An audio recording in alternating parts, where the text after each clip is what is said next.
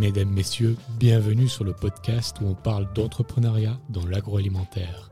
Je m'appelle Baptiste Mabillard et je suis le fondateur de Aounis, une marque de confiserie-chocolaterie qui va bientôt commercialiser son premier produit. En attendant le jour J, je vous invite, chaque dimanche à 11h, à partir à la découverte de femmes et d'hommes entrepreneurs qui sont à l'origine des plus belles marques dans l'agroalimentaire. Nous allons parler de réussite et d'échec à travers des discussions transparentes qui retracent leur parcours inspirant. Si vous souhaitez être informé des nouveaux épisodes ou des avancées de ma marque Aounis, n'hésitez pas à vous abonner à ma newsletter via le site aounis.ch. Sur ce, je vous souhaite une très belle écoute.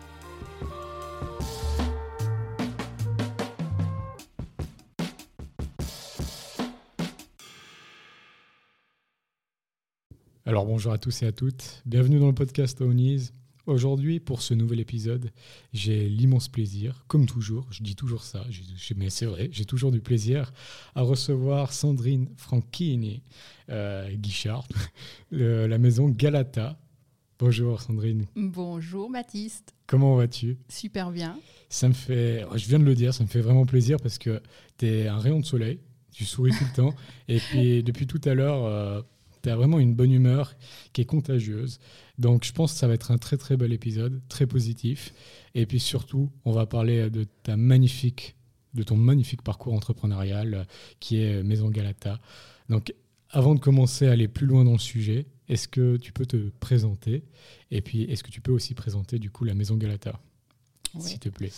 Alors, donc, je suis Sandrine Franchini-Guichard, euh, la fondatrice de Maison Galata, qui crée une expérience nouvelle euh, autour de la Madeleine, une expérience gustative et sensorielle. On y reviendra tout à l'heure.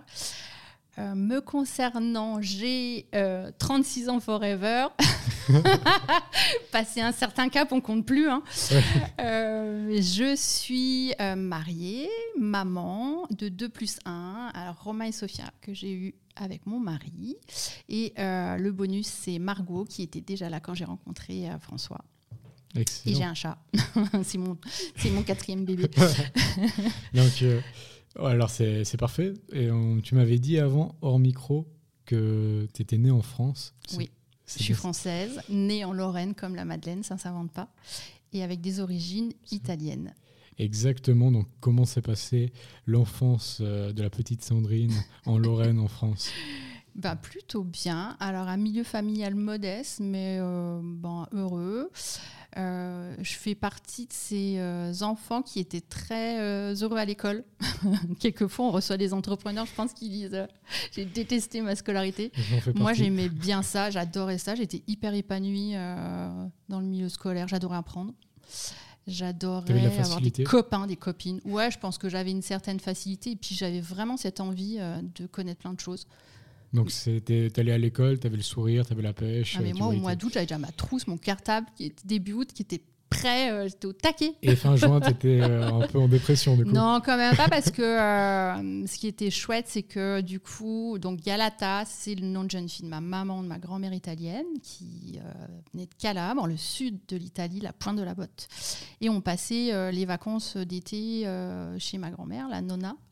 Et, et c'était, ben, moi j'attendais ça avec impatience, c'était toujours juste génial de. voilà, on y restait plusieurs semaines et et c'était top.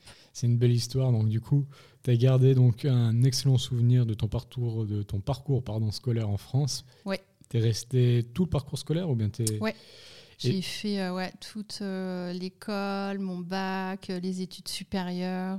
J'avais pas envie d'arrêter en fait. J'avais même pas envie de commencer à travailler, mais bon, au bout d'un moment, il faut s'arrêter. Et Mais tu avais des, des, petits signes de parcours entrepreneurial, enfin d'envie d'entreprendre Est-ce que tu avais déjà fait comme je t'avais dit, est-ce que tu avais déjà vendu du jus d'orange euh, Sur un comptoir sur le bord de la route Ouais, c'est ça, vraiment le cliché. le cliché euh, ou la limonade. Euh, alors, pas la limonade, mais c'est vrai que déjà, bon, j'adorais jouer à la marchande, je crois que c'était un de mes jeux préférés quand j'étais enfant. Et puis dans le cadre de l'école, il y avait toujours, euh, tu sais, les gâteaux à vendre ou euh, les, Mm. euh, les là. Enfin, Oui. il fallait vendre des tickets. Et, euh, et moi, j'adorais ça. Allez, et du coup, c'est ça. Et, et je les vendais tellement bien qu'en général, je finissais le carnet et puis je, je redemandais, je retournais, on cherchait, je faisais tout le tour du quartier. Mais t'aimais bien faire ça, du coup? Ouais, j'aimais bien. En fait, ce que j'aimais bien, c'était ce contact euh, Humain. Humain, ouais.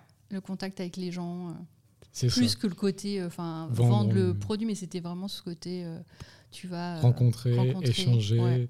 Bon, et Et- après, j'aimais quand même bien compter les sous. Ah, ok, yes.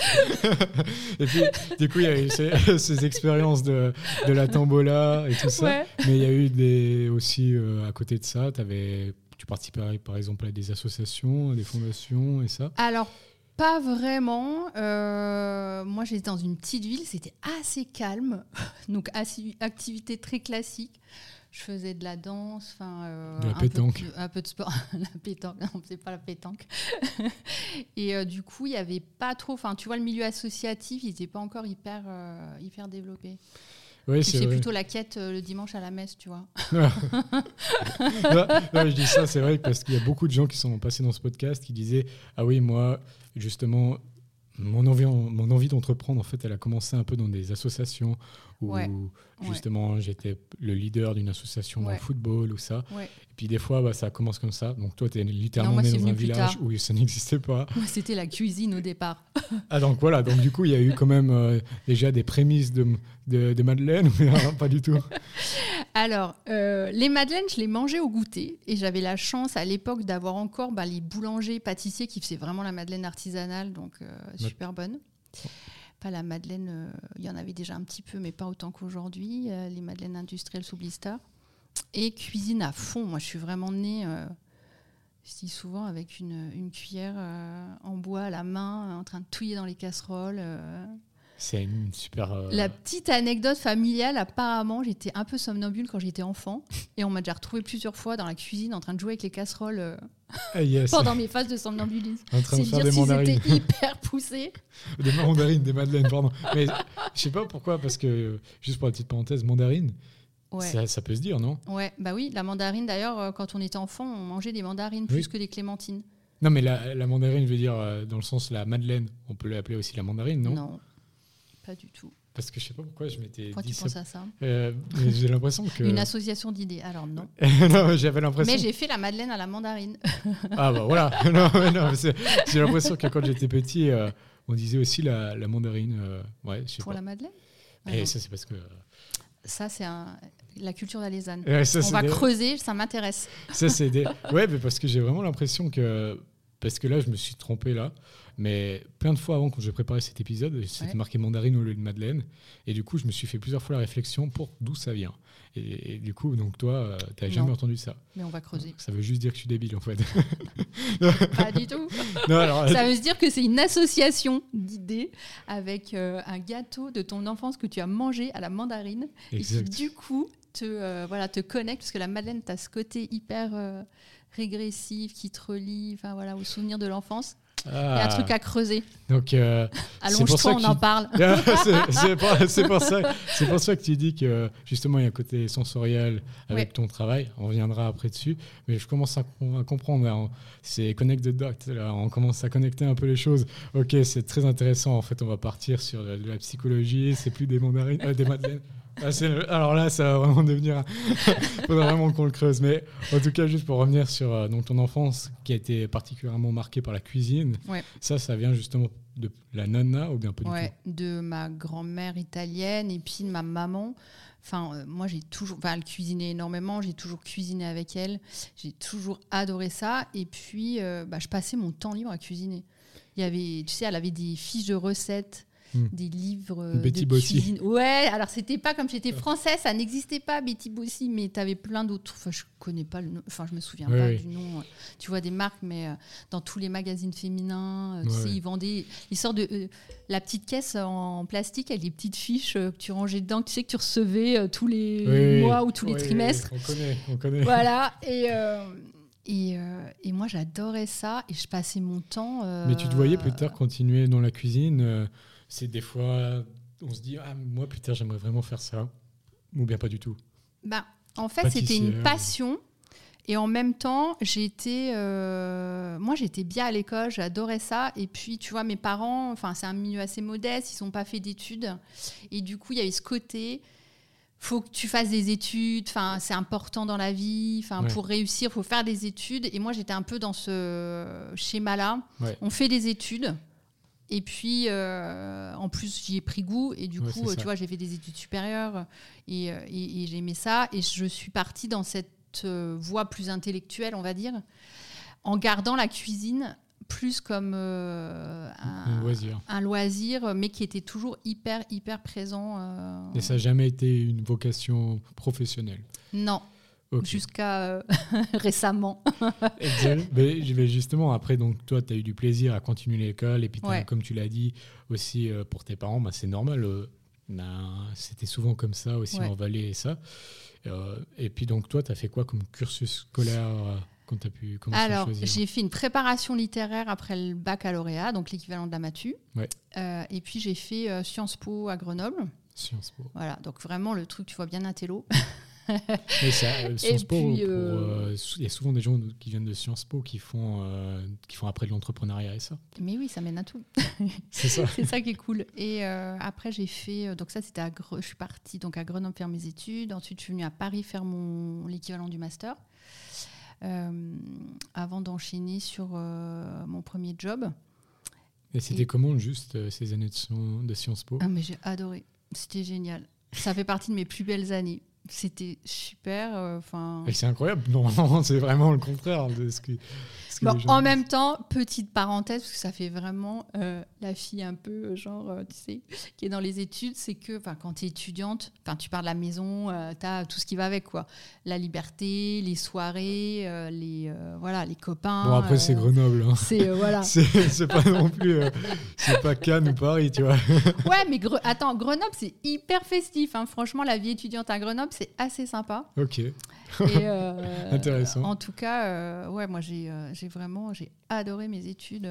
C'était super. T'étais, euh, comme tu avais de la facilité, est-ce que tu bossais quand même énormément Ou bien justement tu te reposais un peu sur tes lauriers? Ouais, j'étais un peu stressée de la vie, je bossais, mais je bossais à l'ADER. Ah, ok. Donc je profitais, je profitais, je profitais. Et puis à un moment, tu vois, tu as l'échéance des examens qui arrive et là, tu dis waouh Et là, euh, je, je bûchais à mort euh, jour et nuit pour préparer euh, C'est ça, pour, euh, les pour examens. essayer de réussir. Et puis justement, donc j'imagine tu as plutôt bien réussi, voire même très bien réussi. Comment est-ce que tu as terminé un peu ces années de Sciences Po avant d'arriver dans ton premier job? Bah ouais, très bien. Du coup, j'ai enchaîné avec un master, pareil, super bien réussi. J'ai fait un premier stage qui, et puis j'ai voilà, enchaîné assez vite. euh, c'est la, enfin entre guillemets en France, on est très grandes écoles. Enfin, Oui. du coup, dans la phase de recrutement, tu as un avantage. Quand tu arrives, tu vois, même si tu n'as pas d'expérience professionnelle, tu as fait cette école-là, alors du coup, ça ouvre certaines portes. euh, C'est vrai que en France, je sais pas, mais en Suisse, nous, les apprentissages, c'est très important. Et puis ouais, c'est même. beaucoup plus qu'en France. C'est beaucoup plus qu'en Mm. France. Rien à voir. Parce que moi, quand j'ai fait mon apprentissage de boulanger-pâtissier, c'était. Enfin, quand je disais je vais faire un, un CFC de boulanger-pâtissier, les gens étaient très contents. C'était Ouais, pas canon. tu fais quoi? Ouais, au contraire, c'est ouais, c'est top. Ouais, euh, ouais. Tu vas apprendre la vraie vie à 15 ans, euh, tu vas travailler avec tes mains et tu vas générer de l'argent. Alors, c'est- c'était pas beaucoup, mais, mais c'est déjà ça. Non, mais c'est chouette. En France, ça, il n'y a pas. Non. En France, c'est vraiment, tu pousses à fond, hein, tu vois, pour que tout le monde ait le bac, tout le monde fasse des études, même si après ils sont au chômage, mais Ouais, en France, sans métier, tu vois, tu arrives, tu vois, là par exemple, tu fais des études supérieures, mais tu n'as pas vraiment un métier. Mhm. Tu euh, Ouais, arrives, tu as un ça. bébé, euh, tu vois, dans l'entreprise. euh, alors, tu sais te servir de ta tête, donc ça aide, mais après, enfin, il y a tout à apprendre. Ouais, et pas de tes mains, c'est clair. Et puis même, enfin, il faut s'adapter. euh, En général, tu connais pas le milieu de l'entreprise. Il faut vraiment s'adapter. Ouais, ouais c'est clairement ça. Enfin, t'as tout à apprendre. Et puis, toi, tu sais comment c'est le CAP, on dit en France? Ouais. Toi, tu aurais voulu faire un CAP maintenant si t'as- Et Ouais. ben, je l'ai fait. Ah oui, du coup. alors, attends, alors on va. Attends, attends, après, va- je l'ai fait. Moi, j'ai mis du temps, mais euh, Mais j'y coup- suis venue. Du coup, alors on va revenir là-dessus, mais donc tu as fait, t'es sorti de ton master que tu as bien réussi. Là, Yes. tu commences à faire tes stages. Et là, c'était donc quoi comme secteur? Est-ce que c'était des. Alors là, le premier stage, c'était dans le tourisme. Ah bon, ça. Ouais, assez c'est sympa. Mackenzie Non, c'était quand même un cabinet d'études pour le tourisme. pour le tourisme. Et euh, je suis restée six mois. C'était cool. Et c'était plutôt cool. Ouais, j'ai rencontré d'ailleurs ma meilleure amie qui est toujours, qui s'appelle aussi Sandrine. Mais tu as euh, ce gap entre justement toi qui aimais énormément les études et tout d'un coup tu n'as plus l'étude et que tu passes au professionnel. Il a été difficile pour toi? Bah, ça allait parce que le sujet était intéressant. Oui. Et qu'on me demandait aussi de rédiger des choses. Moi, j'étais très littéraire, j'aimais bien écrire. Donc, du coup, tu vois, j'arrivais euh, où il y avait pas mal de rédactionnel aussi. Donc, euh, c'est ce qui me plaisait bien. Donc, ça allait. Donc tu n'étais pas trop perdu. Donc, j'étais pas complètement perdue. Après, effectivement, il faut apprendre les codes de l'entreprise. Ça, c'était nouveau et c'était assez euh, spécial. Mais c'était une petite entreprise. Il y avait un côté. Bonne on ambiance, était, je sais pas, une petite, ouais, une petite dizaine. Donc il y avait un petit côté un peu famille, tu vois. T'arrives, t'es toute jeune, t'es un peu chouchouté, Oh, t'es pas lâché comme ça, tu vois, dans la grande entreprise, euh, en Ouais. mode au fond du placard, et puis on t'appelle pour faire le café une fois de temps en temps. Et puis il n'y avait pas trop ce côté dans les grandes entreprises, des fois, maintenant un peu moins, mais avant, par exemple, c'est ce qu'avait dit euh, Sophia de Meyer, Ouais. euh, qui disait justement que ben, des fois, il y, a il y a ce côté très sexiste et ça, des remarques qui sont euh, très déplacées. Alors j'en ai eu après, mais euh, ma première expérience, euh, pas du Non, tout. c'était passé outre. Non. Donc c'était plutôt bon début. Ouais, bon début. Le Et- côté sexy, c'est très drôle parce que finalement, euh, moi, j'ai pas été élevée dans cette euh, culture-là. Moi, j'ai été élevée dans une culture de t'es une fille, t'es un garçon, tu peux tout faire à partir du moment où tu t'en donnes les moyens. Ouais. Et C'est normal. voilà. Et euh, tu vois, ma, ma maman, en fait, c'était une féministe euh, dans l'âme, mais enfin, sans vraiment le, le revendiquer, mais il y avait ce côté-là. Euh, et quand je suis arrivée dans l'entreprise, je ne l'ai pas ressenti jusqu'au moment où je suis partie pour mon premier congé maternité, quand Hmm. j'ai eu mon fils. Et là, en revenant, j'ai compris. En fait, euh, la différence de, euh, ben, as ton collègue qui a eu sa promotion, toi, tu l'as pas eu, parce que tu es parti six mois et que tu reviens, tu as fait tes objectifs en six mois au lieu de 12, mais on s'en fout. Mm. Et là, je me suis dit, ah, il y a un petit bug. et ça- et c'est à partir de là euh, que j'ai commencé à beaucoup plus le percevoir. Ouais, Euh, donc c'est bel et bien. Enfin, ouais. Je savais Enfin, que c'était, enfin voilà, c'est vraiment là où je me suis dit ah mais non, enfin pourquoi lui il a une augmentation, pas moi, pourquoi il a eu euh, voilà sa prime et pas moi? Donc, euh, si je fais juste un bond en arrière, tu as terminé ces six mois de stage, Yes. et puis après, tu n'as pas pu continuer dans cette société, et c'est là où tu as été dans la deuxième là Ouais. qu'on parle là. Ouais. C'est là, elle était dans quel secteur? Alors là, c'était la grosse entreprise, Ah parce que c'est un établissement coup, public financier. Voilà, ça s'appelle la Caisse des dépôts. Euh, C'est- c'est. euh, Très hiérarchique. C'est ouais. pyramidal de. Ah bah là, c'est the big, euh, ouais, la big structure avec euh, un établissement public, avec plein de directions, Mm. avec des filiales, enfin avec, euh, voilà, enfin c'était vraiment euh, Oui, oui, c'est, je comprends bien. le gros paquebot. Et là, à ce moment-là, le gap du coup entre la petite où les gens sont soudés, un peu start-up et une bonne ambiance, à, à la grande. Avant, ça a été, mais après, Alors là, euh, l'avantage que j'ai eu, c'est que je suis arrivée sur un poste, c'était un remplacement de congé maternité. Hmm. Et c'était aussi une petite équipe. Et du coup, euh, et les filles étaient super sympas et elles m'ont un peu pris euh, sous leur aile en mode bon bah on va tu vois enfin elle m'invitait à, à déjeuner à la cantine le midi enfin j'étais vraiment pas Ah, toute seule enfin euh, non j'ai eu enfin franchement j'ai eu j'ai eu de la chance j'ai vraiment eu de la chance donc l'intégration euh, c'est bien faite Et puis après, bon, il y a eu ce. tu étais justement, tu es tombée enceinte et tu es revenue. ah bah c'est pas tout de suite après Ah, donc il y a encore eu. non il s'en est passé des choses il y a encore eu des années. donc après, il s'est passé quoi Il exactement s'en est passé. Bah, D'abord, je suis arrivée. En fait, moi, j'étais assez. Tu vois, j'ai fait des études supérieures, j'étais assez généraliste. J'avais plein de sujets qui m'intéressaient. Et j'ai toujours aimé les gens, le relationnel. euh, et donc, chaque fois, je sais, tu sais, un peu les tests Ouais. pour dire, ouais, qu'est-ce qui. euh, dans quel métier euh, tu te verrais bien. Ouais. Il y avait toujours la communication qui sortait. Et du coup, bah, j'ai commencé comme ça. C'était dans un service communication. Je rédigeais euh, le journal interne de la direction. Je faisais des petites interviews, euh, ce genre de choses. Et après, de fil en aiguille, je suis restée. J'avais interviewé un directeur qui crée une nouvelle direction. Il m'a dit euh, Est-ce que ça vous plairait de, de venir? Il y a tout à faire. Je dit Bah ouais, super, allons-y. et c'était un peu, tu vois, on dit souvent ça aujourd'hui, ce côté un peu intrapreneur. Mhm. Tu vois, j'avais pas encore touché à l'entrepreneuriat, mais j'ai vraiment eu la chance d'arriver sur des postes où il y avait tout à créer. Et du coup, tu vois, des petites directions qui se créent, elles ont un budget, il faut tout développer. Donc, euh, c'est pas les risques de l'entrepreneuriat, mais tu touches déjà à ce côté projet. Ouais, c'est hyper riche, euh, super, euh, super intéressant. Et avec aussi, euh, surtout, la notion d'équipe. Et, et, le fait de travailler en équipe, de, bah, de réussir des projets parce que justement, tu as une bonne équipe, que tu es soudé, que tout le monde se serre les coudes. Puis là, tu avais une équipe de combien de personnes? Alors là, j'étais dans une équipe. J'avais moi, en tant que responsable communication, j'avais une personne qui travaillait avec moi que j'avais recrutée. Et après, on était dans une équipe. C'était aussi des petites équipes. On était une douzaine. Et euh, ah, c'était déjà pas mal. Et c'était top. On était euh, vraiment super euh, soudés, très chouette comme, première grosse expérience, tu vois, de C'est ça. Donc là, tu penses que ce côté intrapreneur t'a donné aussi les, les prémices de l'entrepreneuriat Est-ce que tu as déjà réfléchi Tu t'es dit, ah, mais ça pourrait être génial de créer ma société? Alors, toujours pas à ce moment-là. J'avais pas encore eu le déclic. Mais par contre, euh, très vite, j'ai compris que ce qui me motivait, c'était les projets. C'était un, les projets, et deux, les personnes avec qui les. Les humains. Ouais. Excellent. Et ça, ça, ça, ça n'a pas bougé. Ça a été euh, voilà le, fil rouge euh, de toute cette carrière entre guillemets euh, dans cette, euh, ouais, à la caisse des dépôts. Et après la communication j'ai fait bah, justement du développement de projets euh, immobilier économique. Et là j'ai commencé à toucher un peu du doigt aux entreprises. Mais tu avais en étant justement dans le développement de projets ouais. tu avais quand même de la liberté malgré le fait que tu étais dans un énorme organisme comme celui-là ouais. est-ce que c'était très lent ou bien est-ce que c'était quand même très réactif?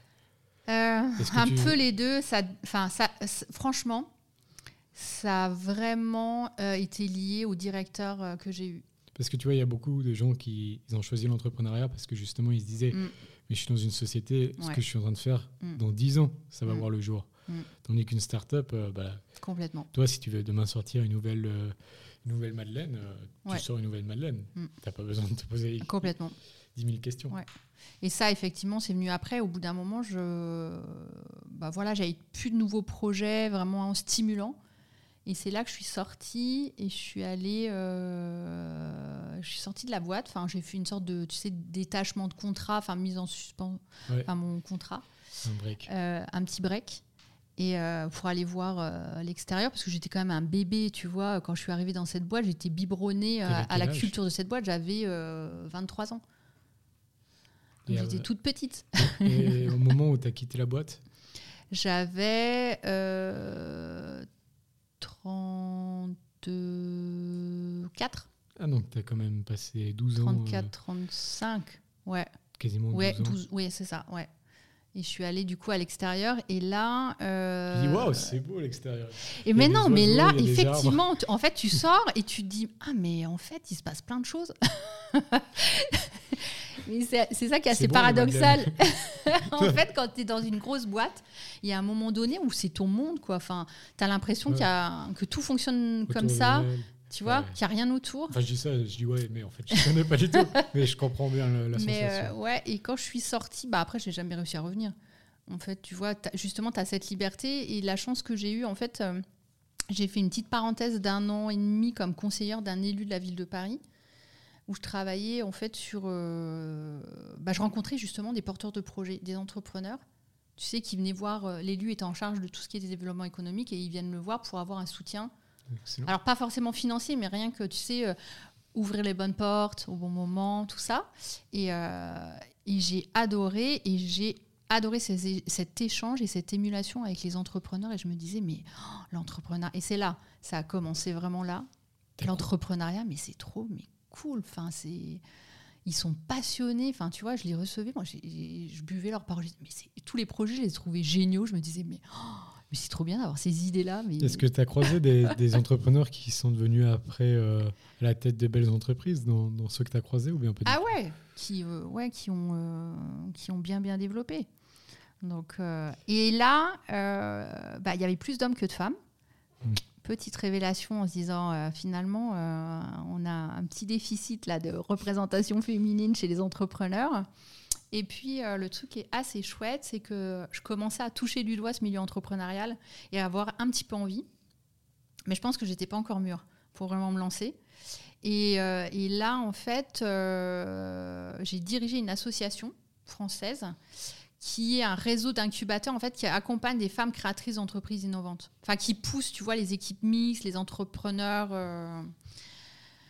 à, vraiment à, se lancer. Ouais. Euh, et, là, bah, du coup, je côtoyais surtout des femmes entrepreneurs et puis euh, des startups euh, qui étaient créées par des femmes ou des équipes mixtes. Et donc, déjà avant, ça, tu buvais les paroles des entrepreneurs qui venaient à Paris, ouais. Qui venaient te voir, mais là, j'imagine que tu étais au Saint Graal. Là, quand tu voyais les, les autres femmes entrepreneurs et ça, tu disais, ok, c'est à moi maintenant. eh ben, ouais, mais tu sais, tu as ce petit truc, enfin, qui dit ouais mais je suis pas prête euh, ouais mais moi j'ai pas d'idée euh, mais j'ai pas enfin tu vois euh, j'ai pas une idée aussi canon enfin j'ai pas un projet aussi bien.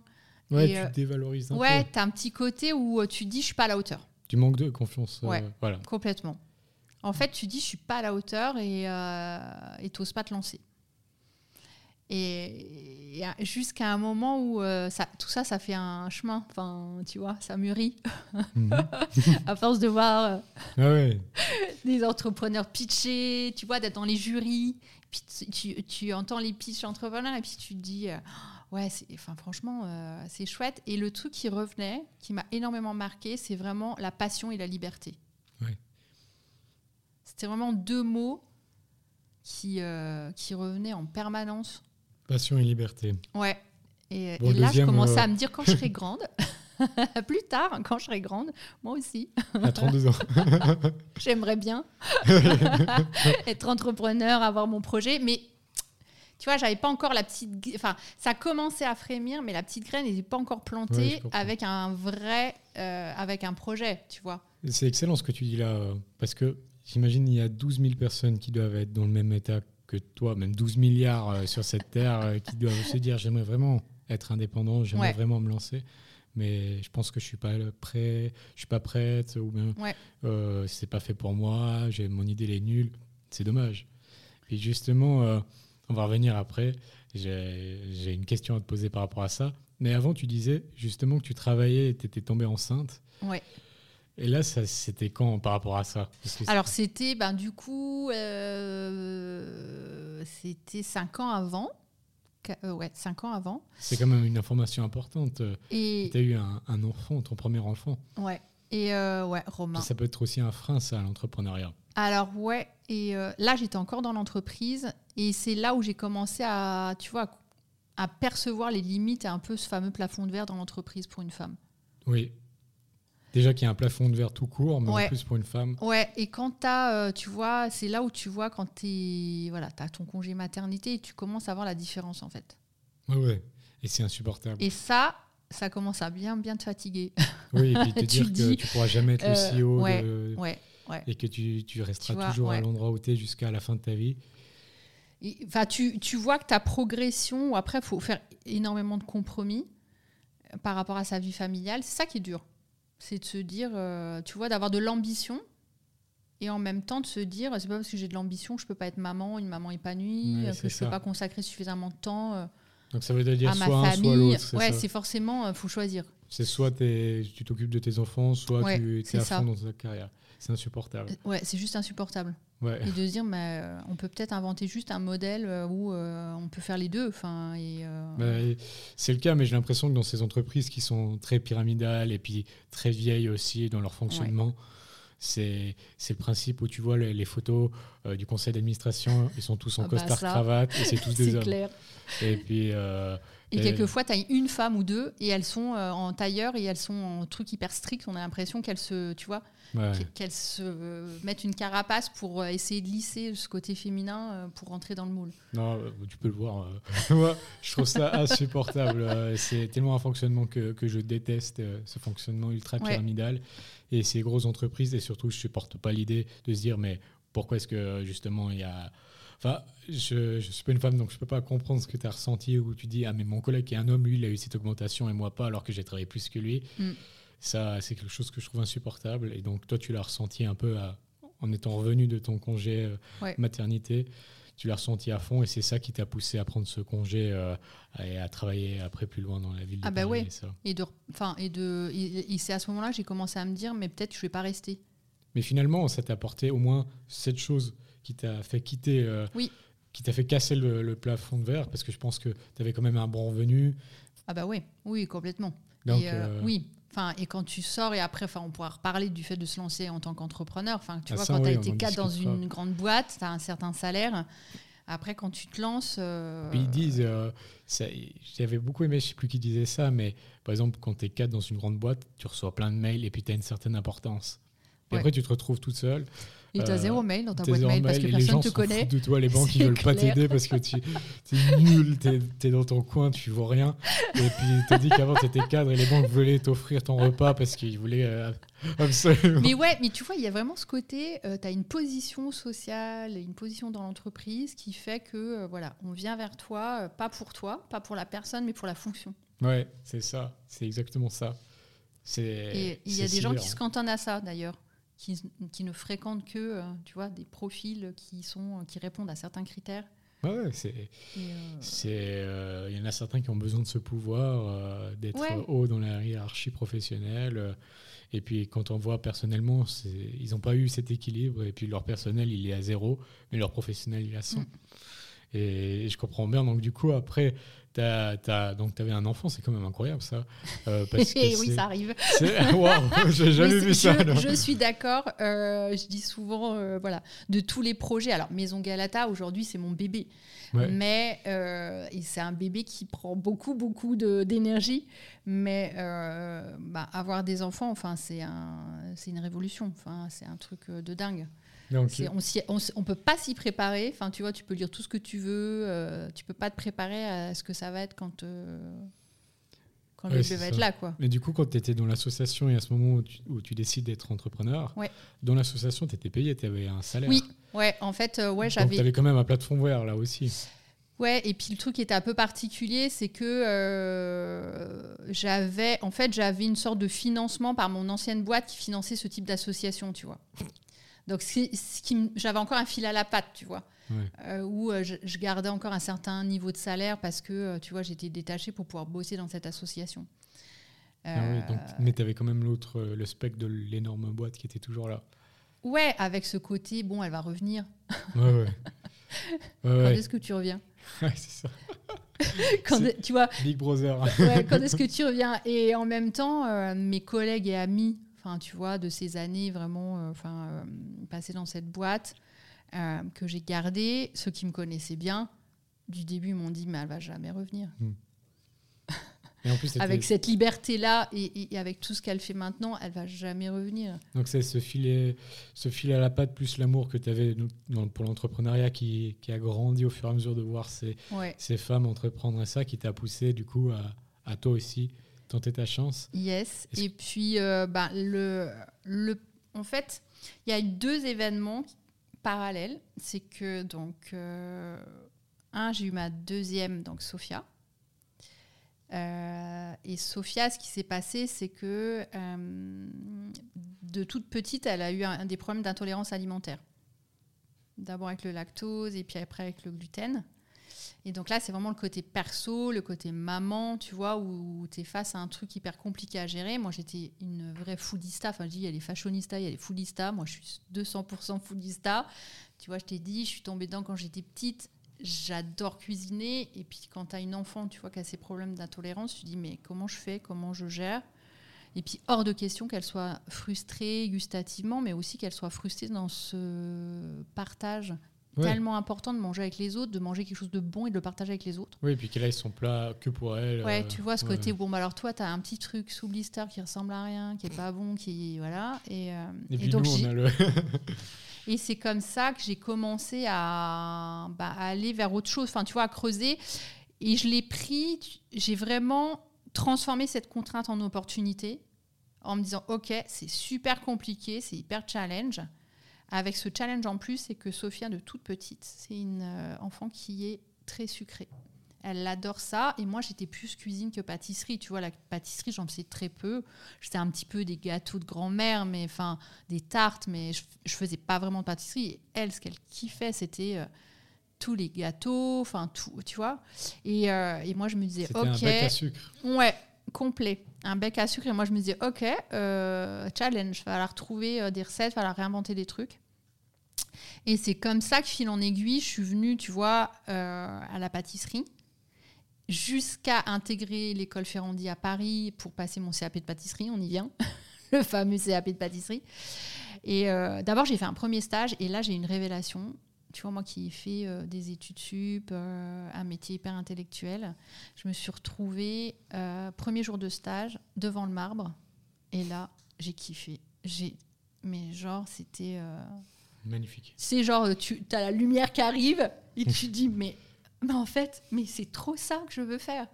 C'est trop. C'est magnifique comme histoire, ça. J'ai trop envie, quoi, de, de- tu vois, de, de, de quitter, de lâcher, puis de remettre la main à la pâte. Enfin, et d'être dans, dans quelque chose de, de aussi manuel, enfin, de. Et quand tu as fait justement ce CAP, Ouais. est-ce que tu avais la notion que plus tard, tu allais avoir ton entreprise? Alors là, les deux, en fait, les deux sont rencontrés. C'est que je me suis dit, mais parce que d'abord j'ai fait des stages, puis j'ai toujours dans ma boîte. Enfin, je faisais des stages pendant mes vacances et pas dans mon temps perso. Et je commençais à me dire, ouais, je vais passer. euh, tu sais, on peut passer. euh, ici, ça n'existe pas trop, mais c'est ce qu'on appelle le CAP en candidat libre. Tu vois, tu fais les cours du soir, et puis tu le passes. Tu n'es pas dans une école où tu as un apprentissage hyper approfondi, tu le fais un petit peu par toi-même. Et d'abord, je me dis, bon, je vais faire les stages, et puis je vais faire quelques formations, puis je vais le passer euh, en candidat libre. Et finalement, en mettant le doigt dans l'engrenage, je me suis dit, au bout d'un moment, je me dis, mais c'est pas ça que je veux faire. Je veux vraiment retourner sur les bords de l'école, mais du coup, une école de, tu vois, de, de gastronomie, et je veux le faire à fond. Et je vais tout quitter pour ça. Et du coup, euh, j'ai décidé, tu vois, j'ai négocié mon départ de la boîte. J'ai dit bon bah en fait, euh, là, tu as brisé le plafond de verre. ah là j'ai tout explosé. J'ai dit bon bah alors euh, ciao. Et tu n'avais pas cette peur financière derrière parce que tu avais des enfants et... Alors oui et en même temps, euh, l'autre truc qui s'est passé, c'était vraiment l'alignement de planète, c'est que euh, donc quand j'ai eu cette idée-là de me dire ok je vais faire le CAP, déjà là je me suis dit et derrière j'aurai un projet entrepreneurial. Mm. Tu vois, c'était les deux, euh, enfin pour moi étaient indissociables. Et, euh, et mon mari, et c'est comme ça qu'on est arrivé en Suisse, donc je suis vaudoise d'adoption depuis 4 ans. Euh, en fait, à ce moment-là, mon mari a le, donc il travaille dans une boîte de conseil euh, parisienne qui a créé une boîte suisse ici à Lausanne. Et euh, les associés parisiens lui disent ben voilà euh, il y a besoin de renfort pour développer la boîte suisse. Est-ce que ça t'intéresse d'y aller? Parce qu'il y était déjà tu vois une fois par mois. Après une fois par semaine et bout d'un moment il y était toutes les semaines. Donc c'était ok il se passe quoi? TGV Lyria, il, y il c'est ça le TGV Lyria à fond. Et, et puis, il me dit, mais presque la même semaine, enfin presque à quelques jours d'intervalle, tu vois, moi je décide de quitter la boîte. Et lui, il me dit, bon, bah en fait, on a un plan pour aller euh, s'installer à Lausanne. Qu'est-ce qu'on fait? Et là, je me souviens de cette conversation, je lui dis, écoute, moi franchement, là, je suis en mode, j'explose la zone de confort, donc un peu plus, un peu moins. Allez, on y va on quitte tout, on s'installe, euh, on s'installe à Lausanne et puis ben et on verra quoi. Mais ton CAP, il n'était pas encore fait. quand Non, en fait, euh, c'est au moment où je signais euh, le, le départ de la boîte et en même temps le, le contrat, tu sais, pour intégrer l'école, voilà. qu'il y a eu ça. Ouais. Mais en étant à Lausanne, tu pouvais quand même faire le CAP. Non, en fait, j'étais pas. Lui, il a fait euh, un an où il faisait la navette toutes les semaines. Et moi, j'étais tout seul avec les enfants à Paris et je faisais. C'était un ouais, peu chaud ça. à cette période. Et je me levais à 5 h du mat pour aller. à Parce qu'à l'école, tu démarres, euh, tu vois, genre, tu à 6h30, quoi, Ouais, max. ouais, ouais, c'est clair. Donc euh, voilà. Et puis, je traversais tout Paris. euh, En autolib à 5h30 du mat pour aller, tu vois, faire les cours. Et, euh, et puis, j'ai euh, j'ai passé les examens euh, et j'ai euh, et j'ai fait les cartons pendant deux semaines à fond. J'avais pas démarré un carton. Je me souviens, c'est- j'ai enchaîné, tu sais. Et en même temps, faisais un stage, mais je l'ai fait beaucoup plus court que prévu. C'est mon seul regret, c'est que du coup, ben, comme il y avait ce départ sur euh, Lausanne, j'ai pas pu faire un stage aussi important que ce que j'aurais pu. Et, euh, et, et puis, euh, et on est parti en, voilà, en juillet 2018, euh, direction la Suisse. Excellent. Et puis donc, Et j'avais pas encore mon CA je l'avais pas encore, tu sais, j'avais pas encore les résultats, ils arrivaient. Et je me souviens, j'avais dit à ma concierge, bon alors il y a une enveloppe qui va arriver, c'est hyper important, surtout vous la gardez si on est parti. Et effectivement, elle est arrivée. Enfin, j'avais déjà eu les résultats en ligne, tu vois, mais l'enveloppe avec le diplôme, ouais. c'est le, le graal ultime, le truc. euh, Et du coup, tu trop l'avais, fiers. tu l'avais bel et bien réussi, Ouais. ce CAP. Ouais, il est arrivé, on était par... ça faisait euh, étiez sur le départ. 3-4 jours qu'on était arrivé. euh, Ah, en Suisse. Et elle m'a appelé, elle me dit J'ai une grande enveloppe qui vient d'arriver. Je lui dis Ouvrez-la Et puis c'était ça. Excellent. C'est une magnifique histoire. Et à ce moment-là, tu arrives à Lausanne, donc c'est un peu tout repart à zéro. Ouais, Et c'est parfait pour donc démarrer l'aventure euh, c'est ça. de la maison Galata. Ouais. Mais j'ai pas démarré tout de suite. D'abord, j'ai installé le nid familial. Je me suis vraiment occupée des enfants, de la maison, enfin, vu que tout soit. Intégration. ouais. L'intégration, euh, voilà. Après, j'ai fait euh, pas mal d'allers-retours à Paris parce que je travaillais euh, avec un chef, qui est un chef génial. Et c'est le premier stage que j'ai fait à, à l'école Ferrandi, c'était avec lui. C'est il s'appelle Régis Ferré, c'est l'ancien chef pâtissier de l'Élysée. Il est. Enfin voilà, c'est un pâtissier, il est aussi compagnon et c'est ce qui explique euh, ce don qu'il a de la transmission, du partage de sa passion et euh, c'est quelqu'un que, j'apprécie énormément et, euh, et qui m'a vraiment transmis sa passion. Et j'ai continué à faire des allers-retours pour travailler avec lui sur un cahier de recettes un peu de pâtisserie raisonnée, tu vois, plus végétale, aussi qui intègre d'autres formes de sucre, ce genre de, voilà, de pâtisserie. Ah, c'est excellent ça. Ouais. C'était- Avant vraiment de me lancer. Et puis ici, en fait, ce que j'ai fait, c'est que j'ai fait euh, la visite euh, de d'artisans, de producteurs locaux. J'allais découvrir les produits. Je me dis bon, la base, c'est déjà de comprendre comment ça fonctionne. Et Ouais. j'ai été assez émerveillée de voir la richesse en fait euh, du terroir ici, de tout ce qui se produit, de tous les artisans, enfin, de toutes ces marques justement alimentaires. J'ai trouvé ça mais dingue. Ouais. Je me disais mais c'est hyper riche, tu tu tu t'en rends pas compte. Enfin quand tu connais, enfin moi je connaissais pas du tout. Enfin j'étais jamais venue. euh, J'étais venue une fois en visite, tu sais, explorative à Lausanne, et puis question de valider le fait que ça me plaisait quand même un petit peu avant de dire euh, on, signe, tu vois, euh, on Ouais, lâche ouais. tout euh, à Paris, on vient. Mais du, du coup, en voyant ces, ces producteurs locaux et ça, ça t'a encore euh, amplifié cette envie Ouais. d'avoir ta société. Ouais, complètement. Ouais, ça vraiment, ça continue, tu vois, à nourrir le, le truc. Enfin, ouais, ouais, avec tout ce qui était déjà avant. Ouais, mais ouais, c'était des petites briques. Je dis souvent, en fait, j'ai rassemblé plein de petites briques Jusqu'au moment. jusqu'au moment où je me suis dit, bon, allez, maintenant, on arrête, faut y aller, quoi. Faut... Et puis là, c'était il y a 5 ans. Et non, moins que ça, il y a trois ans, je me souviens très bien de la décision, c'était au CIRA à 34 ans. Lyon. C'était au CIRA à Lyon. En fait, je suis allée au CIRA. euh, et là, j'ai vu plein de gens et tout. Et je, me, je suis revenue de là et je me suis dit, euh, je me disais, mais faut que j'arrête, quoi. Maintenant, faut que j'y aille. Enfin, tu vois, faut que j'ai mon projet. Et au début, je savais pas par où commencer parce que tu vois, quand tu fais ah, CAP de pâtisserie, tu as plein de trucs. Alors, il y a, comme je suis française, les gens que je rencontrais ici me disaient, mais il faut faire des croissants. Ouais. mais il faut faire des croissants. Je disais, ouais, mais euh, non, c'est pas, j'ai pas forcément envie de ça. j'ai envie d'un peu autre chose, un truc qui est super bon, gourmand, mais en même temps qui n'est pas forcément hyper gras, hyper, euh, tu vois, un truc peut-être un peu plus sain, un peu plus recherché. Et, euh, et, puis, et puis, je me suis dit, bon, ben, le point de départ, c'est quand même cette histoire avec Sophia, tu vois, qui m'a amené à ça. Ouais, c'est ça.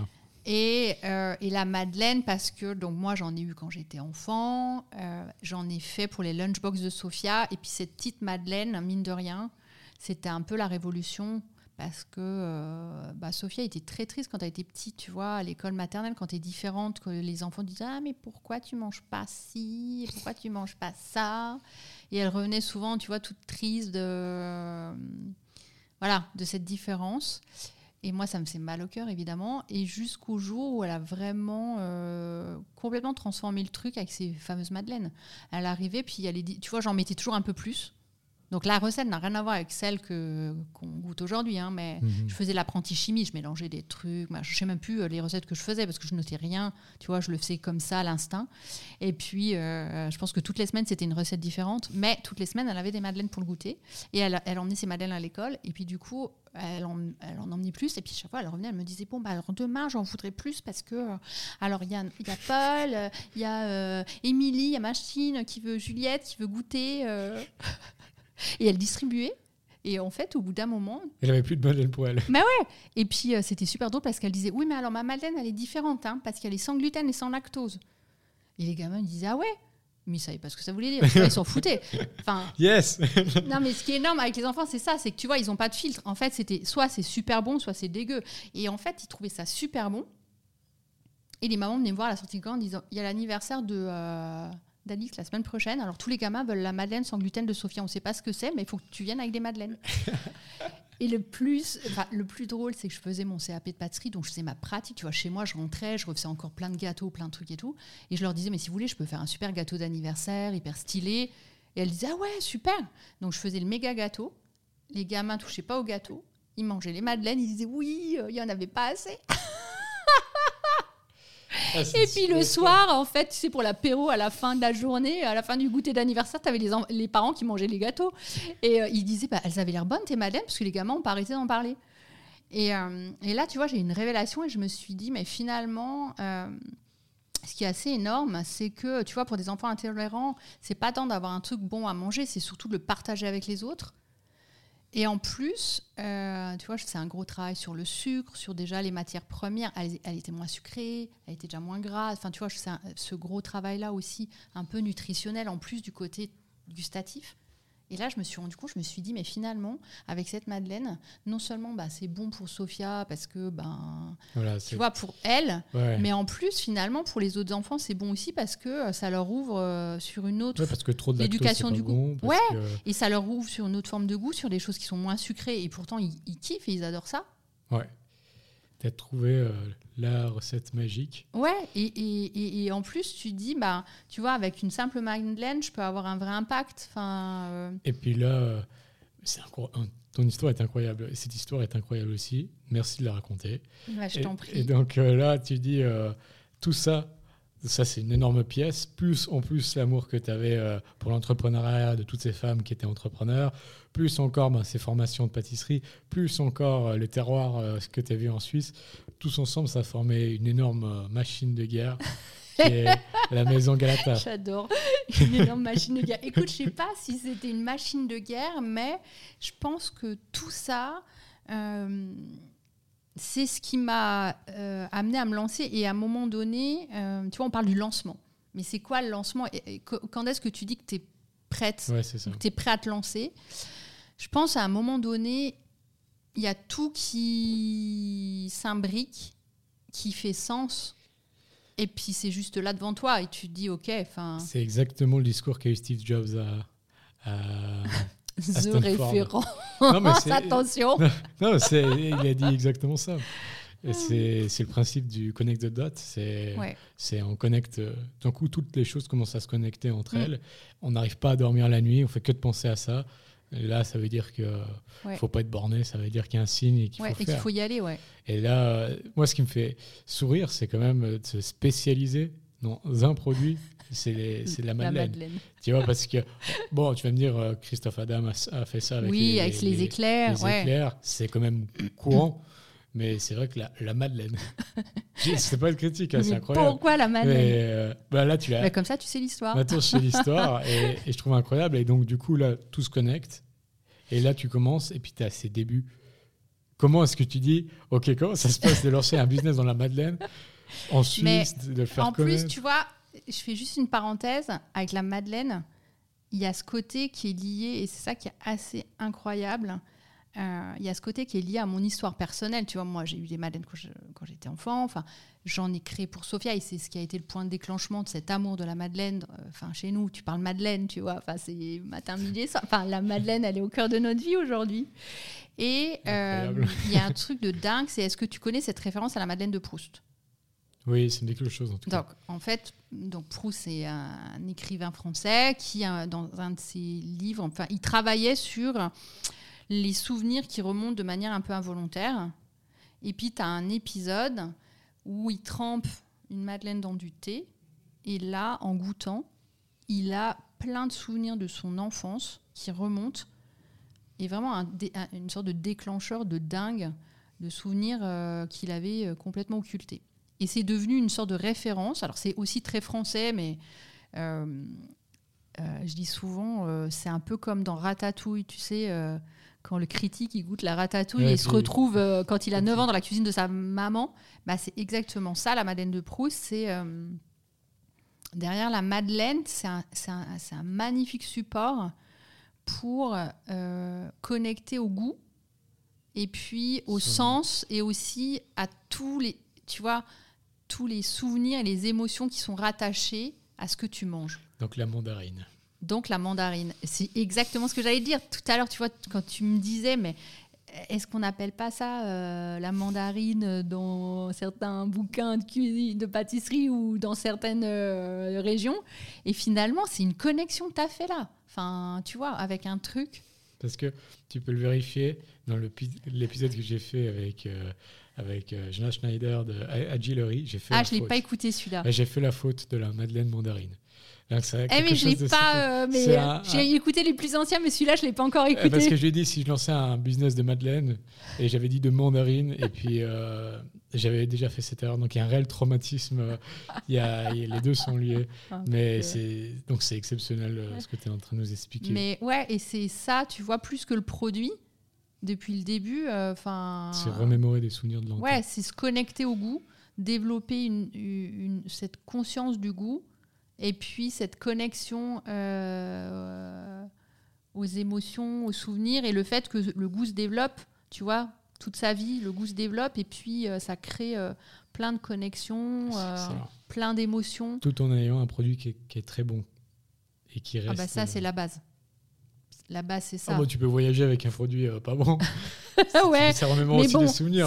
ouais, ok. Mais à la base, l'idée, c'est de créer une émotion positive. C'est pas une émotion traumatique. Genre, ah C'est ça. Quelle horreur J'en mangerai plus de ma vie. Et puis, du coup, tu, tu, j'imagine, tu commences de manière euh, comme tout le monde, c'est-à-dire dans ta cuisine, à faire des, des madeleines. Ouais chaque fois, à faire les tests. Non, là, je déconne, j'ai pas du tout hésité. Avec les moules, euh, les moules en métal et tout, je fais plein de tests dans ma cuisine. Euh, je fais goûter et puis euh, et très vite. Alors moi, je suis hyper stress par tout ce qui est réglementation, hygiène, machin, tout ça. Et je me suis dit bon, enfin, tu vois, j'avais déjà dans l'idée d'aller les. Le premier point, ça a été le la vente du produit au marché de Lausanne. En plus, un truc qui s'invente pas, rue Madeleine le truc énorme. Tu vois, là, c'est pareil. Là, c'est l'alignement de planète. tu vois. je vais au service de la ville pour demander euh, une place pour un marché pour tester le produit. Et là, il me dit, bah, vous pouvez pas avoir une place, vous pouvez en avoir que pour quatre samedis. Alors je dis bah ok bah alors quatre samedis et puis il me dit bon alors on va regarder où est-ce qu'on va vous mettre en plus moi tu vois je connais pas trop encore enfin c'était il y a deux ans de ça je connais deux ans ouais, et demi je connaissais pas encore trop Lausanne j'avais quelques points de référence dont la Riponne et la Palue et là il me dit alors et j'étais déjà allée au marché parce que j'adore le marché, donc je faisais déjà le marché à Lausanne. Et il me dit, ben, on va vous mettre. Euh, il monte sur le plan, tu vois, il pointe et je vois la rue qui descend. Je me dis, ah, génial, dans le centre. il me dit, bah oui, bah rue Madeleine, pour vous, ça va être parfait. Et je le regarde, je dis, pardon mais, euh, mais quand vous dites rue Madeleine, elle s'appelle rue Madeleine Il me dit bah oui. Et là, je me suis dit mais énorme. Il y a trop de signaux. énorme. Euh, et du coup, j'ai démarré comme ça. Et puis aussi, j'ai démarré, j'ai commencé très vite à louer, tu sais, un, dans, un, dans un labo, enfin, pour, pour faire de manière un peu donc c'était oui, un peu un peu pro, tu vois, pour euh, pour pas avoir, enfin voilà, je me disais pour tu vois pour étiqueter le truc, pour avoir un process qui soit suffisamment clean pour pouvoir le vendre, même si je faisais le marché, mais. Euh, Quand tu dis louer un labo, c'était de trouver un, petit laboratoire que ouais, tu pouvais... à partager, enfin tu vois partager pour. Euh, Parce que toi, tu avais besoin de d'un four, d'un plan, enfin tu vois, d'un batteur. Enfin le, ouais, le batteur je l'emmenais, enfin tu vois j'emmenais. Et puis euh, puis c'est comme ça que ça, tu vois, ça ça a démarré. Et puis tant que tu vendais dans, dans le marché, tu avais un petit packaging que tu avais fait. Ouais. Mais c'était la madeleine euh, servie. Euh. C'était, j'avais, alors avec quoi j'ai démarré? Alors déjà à l'époque, c'était mon plus grand problème, c'est que je voulais pas de plastique. Je voulais absolument avoir un emballage éco. Ah, c'est pas un problème, c'est une qualité. Ouais, mais bon, ça a été la tannée. Je pense que, tu vois, la recette, j'ai mis un an, un peu plus d'un an à la développer pour vraiment avoir cette recette de base. Et là, tu as commencé à la développer déjà pendant ton CAP ou bien c'était après? Non, c'était après.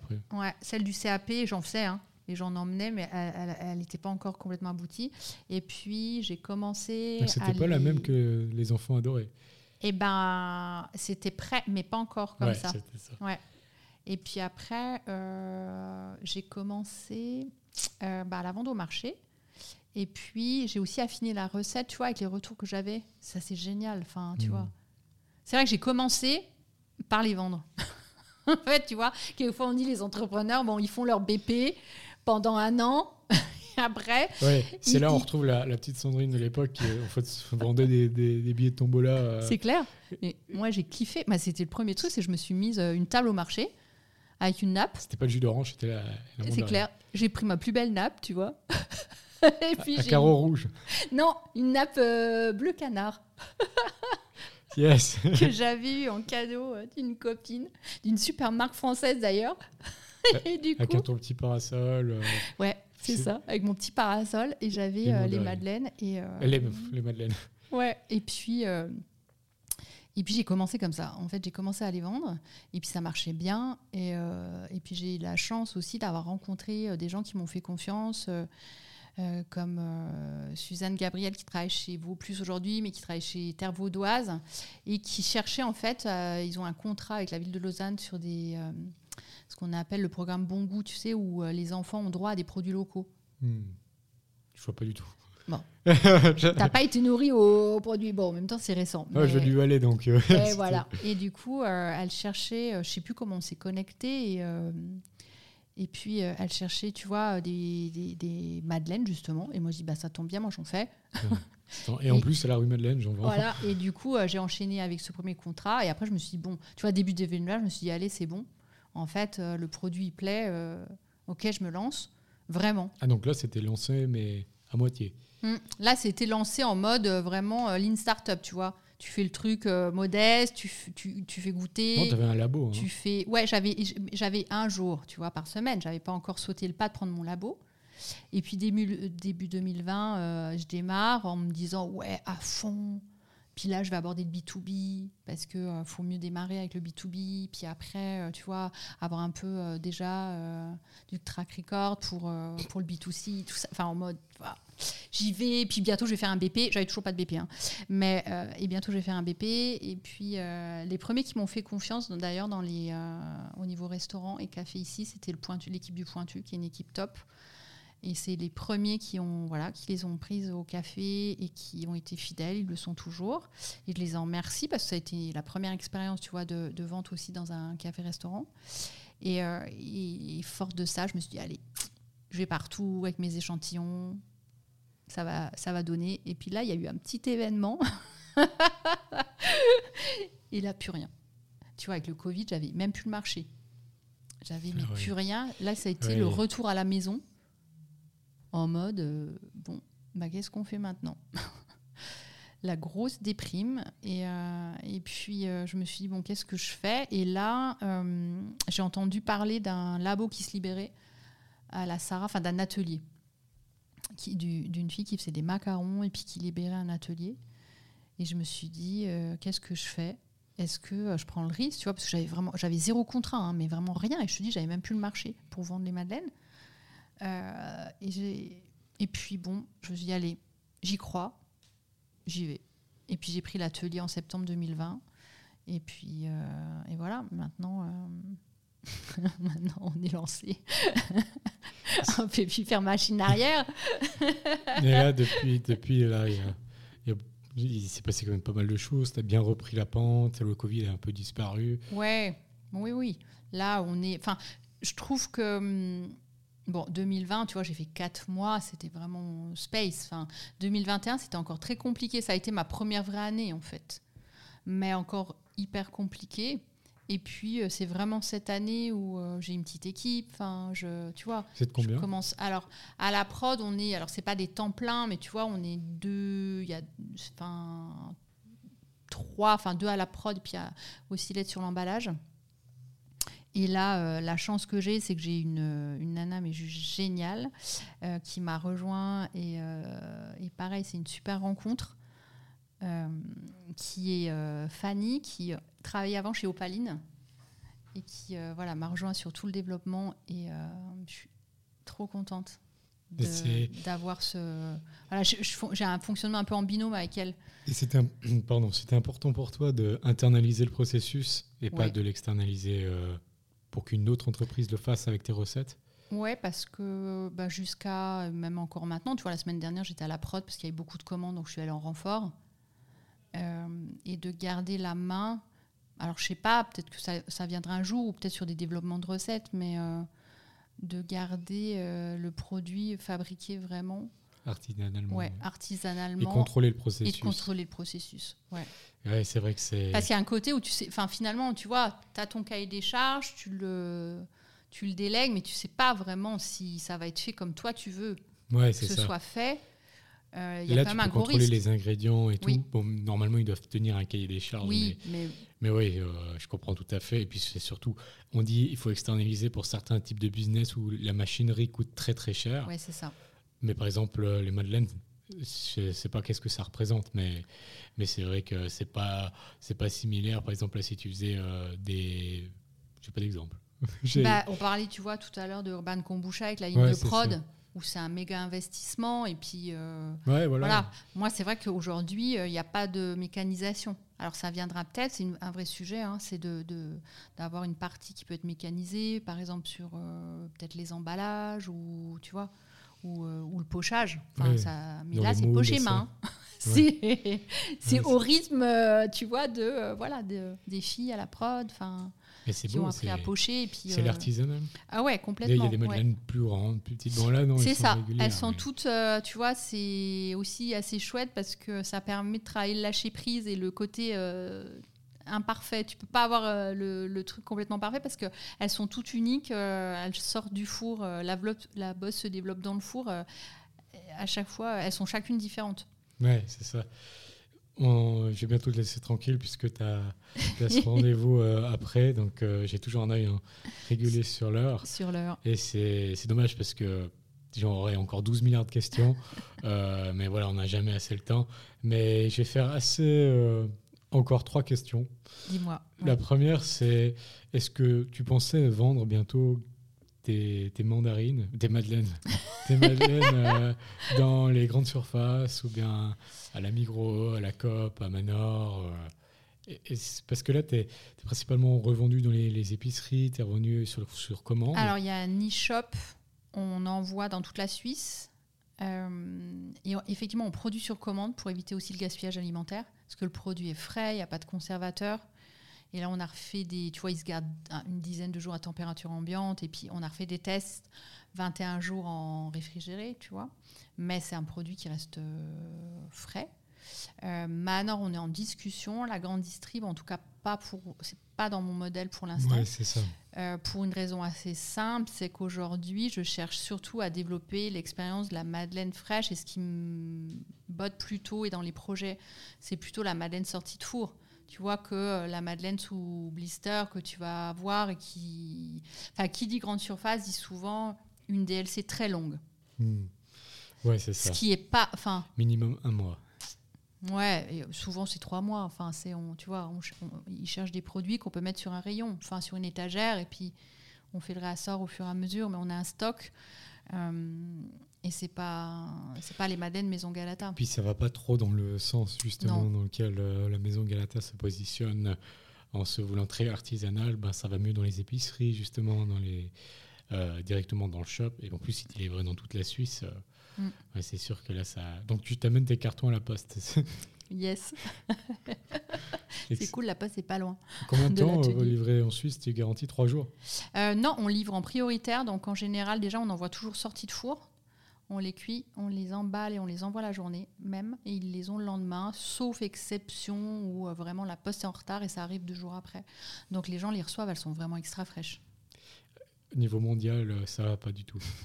Pas encore, ça va venir. commander euh, à Paris, euh, pas Alors ça, c'est le grand sujet, parce que évidemment, je suis française, j'ai un gros réseau français, et donc je reçois mais en permanence des messages. Des, puis- des enfants, hein, toujours. Mais des... ouais, et puis en plus, tu vois, comme je publie des trucs sur Instagram, il y a des gens euh, enfin, qui, qui suivent et qui disent Ah, mais envoie en France Quand est-ce que tu envoies en France? Mais pas tout de Mais suite. dur. hein, Non, mais les frais, ils sont juste. euh, Ouais. Et puis c'est- surtout. C'est tout de malade. J'envoie, des madeleines, hein, j'envoie pas des montres Rolex. Donc, euh, ouais, et puis on voyait le coût, aussi. il est euh, euh, dissuasif. Puis c'est frais. Ouais. Tu vois, encore l'Europe, ça va, mais quand tu Ouais, commences à aller plus loin, euh, il faut un mois de bateau. Voilà, ta Madeleine, elle arrive, euh, elle s'est transformée en être humain. Tu vois, c'est Ouais, compliqué. Non, mon idée, c'est plutôt demain, le jour où vraiment par rapport au développement international, j'ai déjà réfléchi, c'est de- d'avoir un atelier de production local.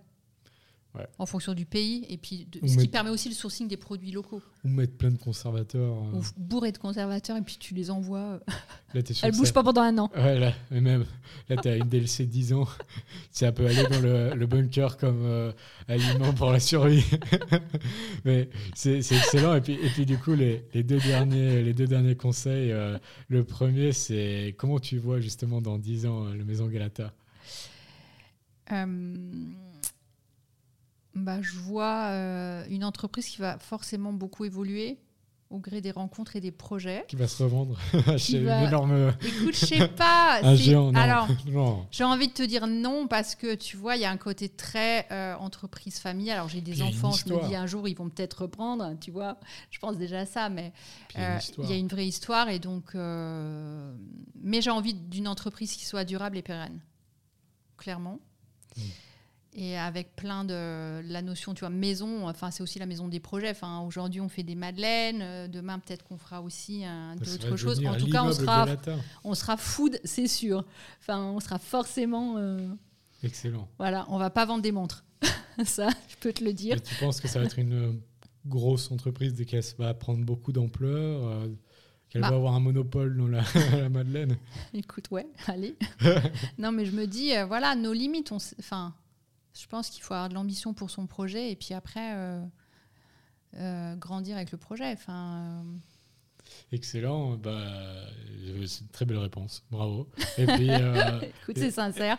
ouais, c'est ça. Là. Et puis, puis la dernière question que je pose toujours, c'est comme tu le sais bien, moi je suis en train de lancer une, une entreprise aussi dans la confiserie, chocolaterie, mélange entre plein de, de domaines euh, qui s'appelle Yes. J'ai hâte de goûter. Avec euh, aussi, euh, alors moi c'est, j'ai réinventé un truc, euh, j'ai pas réinventé un truc, j'ai inventé un truc, un, un mélange spécial de recettes et plein de Mm. choses euh, qui, a donné, Chouette. qui a donné naissance à un mélange entre les trois univers, euh, la confiserie et la pâtisserie et la chocolaterie. pour former ce qu'on appelle une orgie gustative. Yes. puis, Quand est-ce qu'on goûte? J'espère que tous les invités au podcast euh, alors ça viennent c'est pour sûr, le, ça sûr. Non, le non, test produit. On, va se voir une fois euh, ensemble et puis je vais te le faire déguster. Ça, ça c'est une évidence. Et puis justement, est-ce que tu as des, un conseil? Tu en as donné 10 milliards, mais est-ce que là, tu aurais un conseil à me donner, un dernier conseil? Bon, écoute, c'est modeste parce que moi, tu vois, je suis encore un bébé entrepreneur. Je démarre dans cette aventure, mais le conseil, euh, c'est de s'entourer. Tu vois, de bien s'entourer, d'avoir des gens autour de toi pour t'aider. Alors, je sais pas si tu lances seul ou si tu lances avec euh, des associés. Je lance seul. Voilà, c'est dur de lancer seul. je te parle en connaissance de cause et c'est hyper important de voilà d'être bien entouré, d'avoir l'entourage proche qui va être, euh, tu vois, les inconditionnels qui vont dire euh, ils y connaissent rien, mais par contre ils sont à fond derrière toi. Et puis les gens qui s'y connaissent un peu plus et qui vont à un moment donné te donner des conseils qui vont te permettre d'avancer.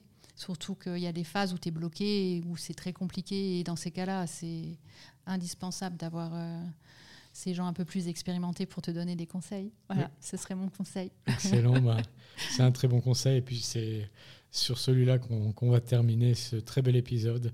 Et je tenais vraiment à te féliciter pour ton parcours. Merci. Et puis cette histoire magnifique qui est liée à, la maison Galata et à ta fille. Euh, j'étais très touché. C'est, je trouve c'est la, la, beauté justement des entreprises comme la tienne, c'est qu'elles elles sont pas elles sont pas été inventées parce que tout d'un coup il y avait une brèche quelque part et on pouvait gagner plein d'argent. C'est, elles viennent, elles ont été créées sur une source et une base qui est énorme. Et puis euh, pour que des sociétés comme celle-là euh, tombent, c'est impossible parce que la base est, elle est beaucoup trop solide. Donc, euh, je Merci. Vraiment, félicitations. Et puis, moi, je me réjouis de voir euh, des madeleines partout dans le monde. J'espère que tu sortiras pour moi un clin d'œil, une madeleine mandarine. Mais carrément. Ce serait incroyable. je pense que cet hiver, on aura la madeleine mandarine. Ah oui, et tu l'appelleras mandarine, comme ça, je serai content. Je pourrais dire enfin que la mandarine peut être euh, assimilée à une madeleine. Et puis, en tout cas, c'était un plaisir de te recevoir. Bah, plaisir partagé. Merci beaucoup pour notre échange. Et puis, euh, merci à vous tous d'avoir écouté cet épisode comme toujours, ben allez acheter plein, plein, plein de, de madeleines, mandarines, comme vous voulez, mais allez les acheter sur le site. Euh, euh, là, vous avez entendu livraison le jour après. Donc euh, il faut profiter un maximum, elles sont extraordinaires. Et puis n'hésitez pas à partager un maximum parce que euh, vous le savez bien, euh, s'il n'y a que comme ça qu'on peut, qu'on peut grandir et que le podcast peut être écouté. Parce que voilà, je le fais toujours de manière bénévole, mais si derrière il peut y avoir des gens qui relaient et avoir des gens qui écoutent, c'est avec plaisir. Et puis on se voit comme d'habitude la semaine prochaine pour un nouvel épisode d'une femme ou d'un homme dans l'agroalimentaire. Merci à tous et au revoir.